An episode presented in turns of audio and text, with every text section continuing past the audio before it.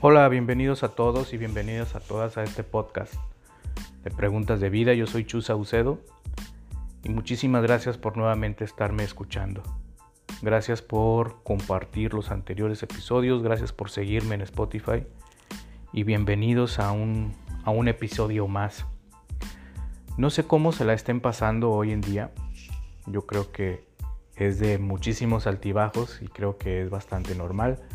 Me ha dado gusto encontrarme en redes sociales personas como que han estado explotando su creatividad con manualidades, con recortar, pintar piedritas. De hecho, últimamente me está dando por pintar piedritas y es algo que yo nunca había experimentado y, me ha empezado a gustar bastante. Pero la creatividad también surge de algo que es meramente natural. Hay un componente que que maximiza tu creatividad y es la propia tristeza. La tristeza es algo que impulsa tu creatividad, pero hay que estar conscientes de qué tipo de tristeza o si es una tristeza añeja o caduca, como muchas veces yo lo digo, ya no me sirve tanto y me quedo estancado. La tristeza es una de las emociones naturales, entonces yo tengo que darle salida una tristeza por algún evento para que pudiese llegar una nueva. Así es la vida. Son amores, tristezas, enojos, miedos nuevos, pero tengo que deshacerme de aquellos que ya viví y que ya están resueltos. Entonces, por la contingencia que hemos estado pasando, pues se destapan ciertas emociones como la propia tristeza, no a la mejor para desgarrarme las vestiduras, pero ha potencializado, creo yo, en gran parte de la sociedad bastante creatividad y eso me, gusta mucho. Y también hay ciertas frases en donde dicen que personas eh, importantes llegan a nuestras vidas en momentos importantes. Hay que estar con los ojos y con, tu, con el alma y con todos tus sentidos bastante abiertos para darme cuenta de quiénes son esas personas y no una persona que a lo mejor es nueva para mí.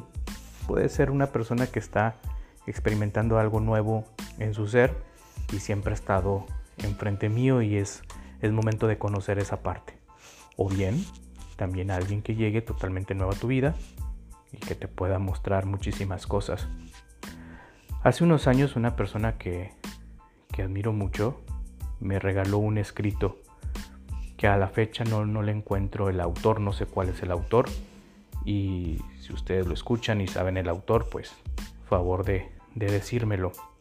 Y estas personas yo siempre les he llamado que son magos.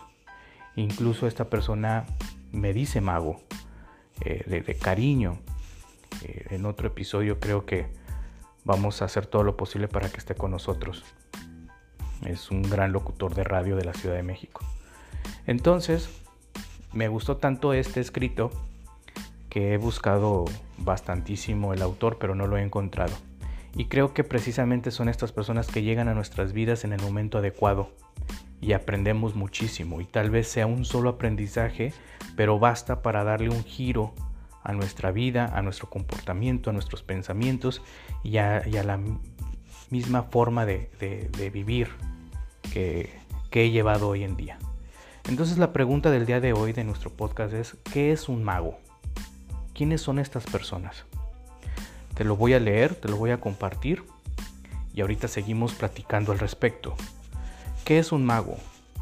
Un mago es un sabio, alguien con la capacidad de ver lo que otros no ven, de sentir lo que la mayoría pasa inadvertido. Un ser que pudiendo cambiar ciertas, ciertas situaciones no lo hace, porque la vida le ha enseñado que después de un gran dolor viene algo mejor. La magia siempre será su última opción, una que jamás utilizará en contra de los demás. Generalmente son solitarios. Poco a poco y a través de su proceso de transformación, se van alejando del mundo porque se dan cuenta que las personas no quieren cambiar y tampoco es correcto obligar. Es muy difícil encontrar un verdadero mago y cuando lo haces, es porque ya has buscado incansablemente muchas respuestas en tu vida. Y justo cuando te dabas por vencido aparece. aparece en tu camino, como de la nada, para enseñarte que hay más mundos, para revelarte los secretos más ocultos de tu propia alma, para mostrarte que hay más caminos y lugares que aún son desconocidos. Un mago no es alguien que solo practica magia, sino que su propia magia consiste en su capacidad de transformar. Un mago vino a cambiar el mundo, tanto el propio como el de los demás. Un mago es capaz de transformar todo el odio en perdón, toda la ira en calma, todo el miedo en valor, todo lo malo en aprendizaje posterior. Ellos aprenden a mirar y observan más allá de lo que puedes imaginar. Nadie los puede engañar, porque no ven cuerpos desnudos, sino almas desnudas. Un mago es un ser con una sabiduría admirable, pero para alcanzarla se aísla.